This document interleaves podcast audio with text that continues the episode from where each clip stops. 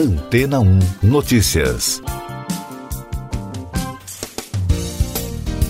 Bom dia! Os carros elétricos estão chegando. Segundo dados da Associação Brasileira de Veículos Elétricos, a frota em circulação no Brasil já é de quase 57 mil, o que traz o maior desafio aos proprietários, que é onde carregar os veículos. É por esse motivo que, nos últimos três meses, o país teve um aumento de 51% no número dos chamados eletropostos. Essa tendência está forçando a iniciativa privada a investir em uma infraestrutura inédita que inclui carregadores ultra rápidos e até aplicativos que mapeiam a rota de abastecimento. Até o momento, já há 750 pontos de recarga instalados em shoppings, redes de supermercados e hotéis por todo o país. Na terça-feira, um protocolo foi assinado entre o Inmetro, a PUC do Rio Grande do Sul e o Organismo de Certificação de Produtos PCN da Coreia do Sul para a instalação do primeiro laboratório para ensaios de baterias para carros elétricos da América Latina.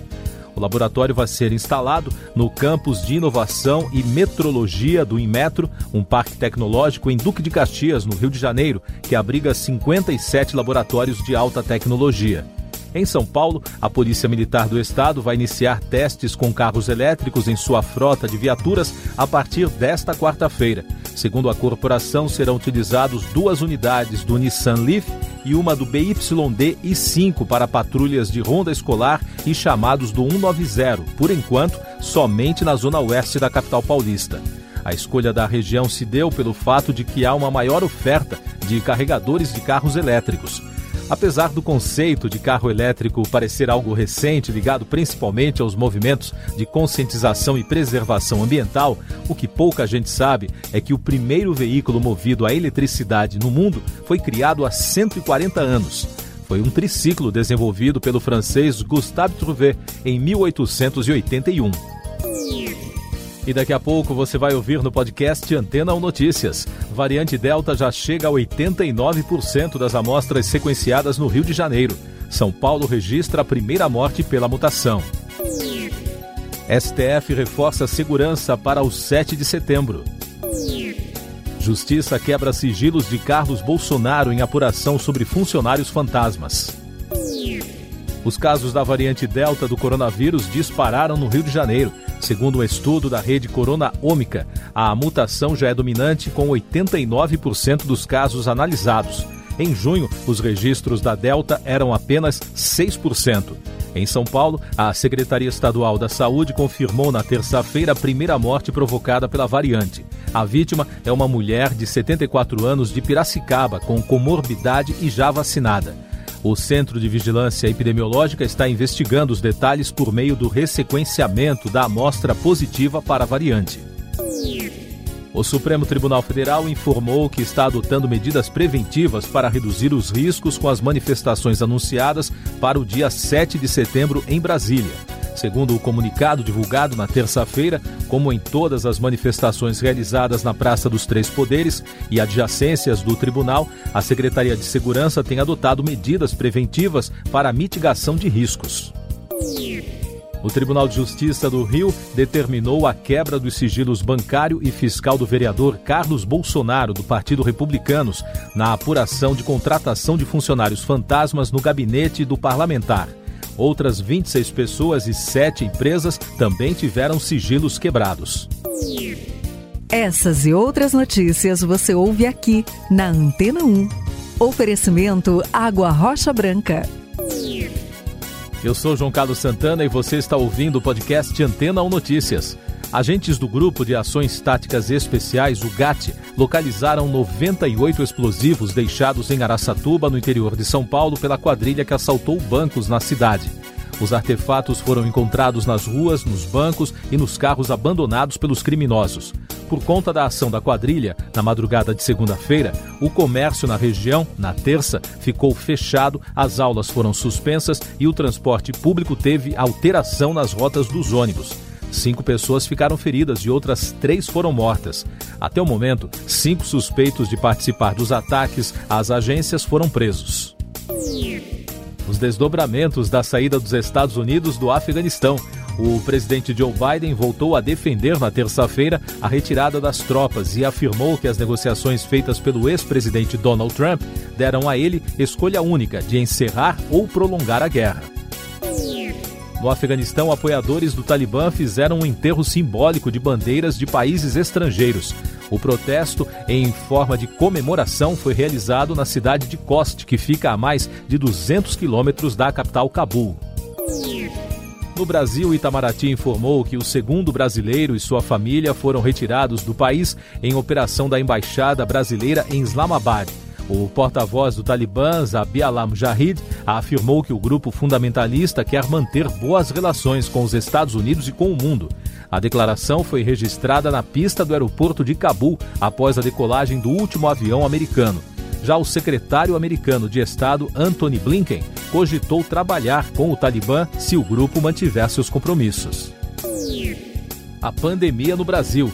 O país registrou na terça-feira 882 mortes por Covid-19 e soma agora 580.525 óbitos desde o início da crise. Foi o segundo dia seguido com a menor média móvel de mortes do ano e o sexto dia seguido abaixo da marca de 700. Em casos confirmados, o país totalizou mais de 20 milhões e 700 mil diagnósticos desde o início da pandemia, com mais de 26 mil casos em 24 horas. E o Brasil bateu o recorde de aplicação da segunda dose da vacina contra a Covid-19 em 24 horas na terça-feira. Foram 1.412.878 aplicações do imunizante. Com isso, 29,34% da população já completaram o esquema vacinal. São mais de 62 milhões e meio de doses aplicadas. A CPI da Covid a diretora do VTC Log, Andréa Lima, que foi escalada para depor na terça-feira à comissão no lugar do motoboy da empresa, não pôde comparecer devido a outros compromissos. A presença da executiva foi solicitada após o STF garantir o direito do motoboy de não comparecer à comissão. Diante da falta de depoentes, os senadores aprovaram a convocação de Karina Cufa, advogada do presidente Jair Bolsonaro em ações na Justiça Eleitoral, suspeita de realizar lobby pela empresa Precisa. Também reconvocaram o funcionário da VTC Log e aprovaram a quebra dos sigilos da empresa de logística que presta serviços para o Ministério da Saúde. Mais destaques nacionais: o ministro Alexandre de Moraes, do Supremo Tribunal Federal, manteve a prisão preventiva do presidente do PTB, Roberto Jefferson, em resposta a um recurso da defesa do político. Jefferson está preso no Rio de Janeiro desde 13 de agosto. Ele é acusado de fazer parte de uma milícia digital antidemocrática. E o ministro Edson Fachin rejeitou um pedido de habeas corpus impetrado pela defesa de Jefferson contra a decisão de Moraes. Uma ação foi ajuizada na Justiça Federal da cidade de Mossoró, no Rio Grande do Norte, de autoria dos procuradores Emanuel Ferreira e Camões Boaventura contra a União, por danos morais causados pela atuação do ex-juiz federal Sérgio Moro na condução da Operação Lava Jato. Para o Ministério Público Federal, Moro teria demonstrado interesse em influenciar as eleições de 2018. A crise energética e a economia. O ministro de Minas e Energia, Bento Albuquerque, fez um apelo em rede nacional na noite de terça-feira para que a população se esforce para reduzir o consumo de energia elétrica. Os motivos do apelo são o baixo nível dos reservatórios das hidrelétricas, o que exige o uso de usinas termoelétricas que são mais poluentes e mais caras, e a importação de energia. A Agência Nacional de Energia Elétrica anunciou a criação da nova bandeira de escassez hídrica para a conta de luz. A taxa de R$ 14,20 por quilowatt-hora será aplicada à conta a partir desta quarta-feira e ficará em vigor até 30 de abril de 2022. O valor anunciado representa dessa vez um aumento de 49,6%.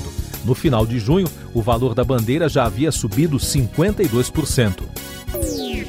Além de pesar na conta das indústrias, comércio e consumidores, os constantes reajustes na conta de luz devem pressionar a inflação e, com isso, frear a atividade econômica. Segundo projeções de analistas, com o IPCA na casa dos 8% neste ano e no próximo, o crescimento do PIB, o Produto Interno Bruto Brasileiro, pode ter uma perda de até dois pontos em 2022.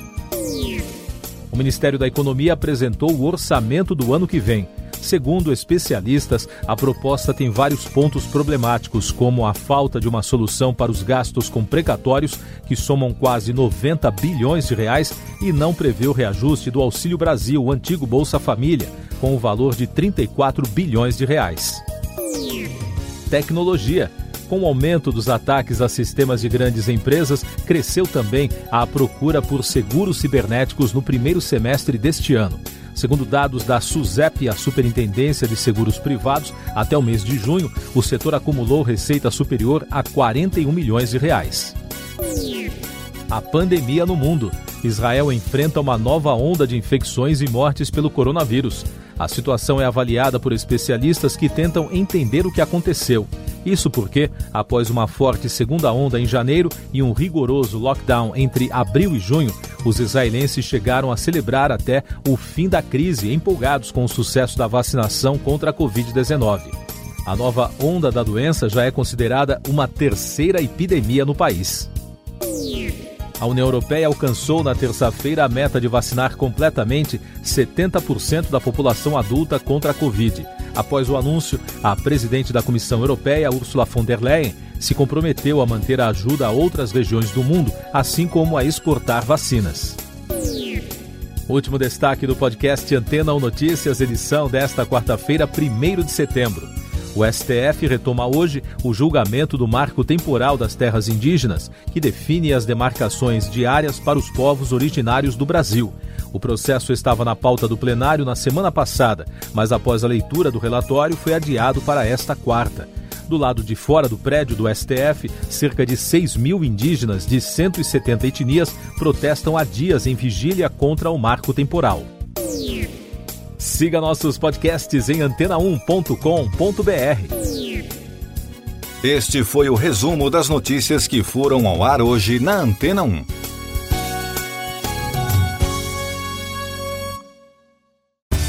Depois de tanto conteúdo legal, que tal se hidratar com água rocha branca? O consumo regular de água durante o dia traz benefícios para a saúde, como, por exemplo, manter a pele bonita e hidratada. Rocha Branca, da fonte direto para sua casa.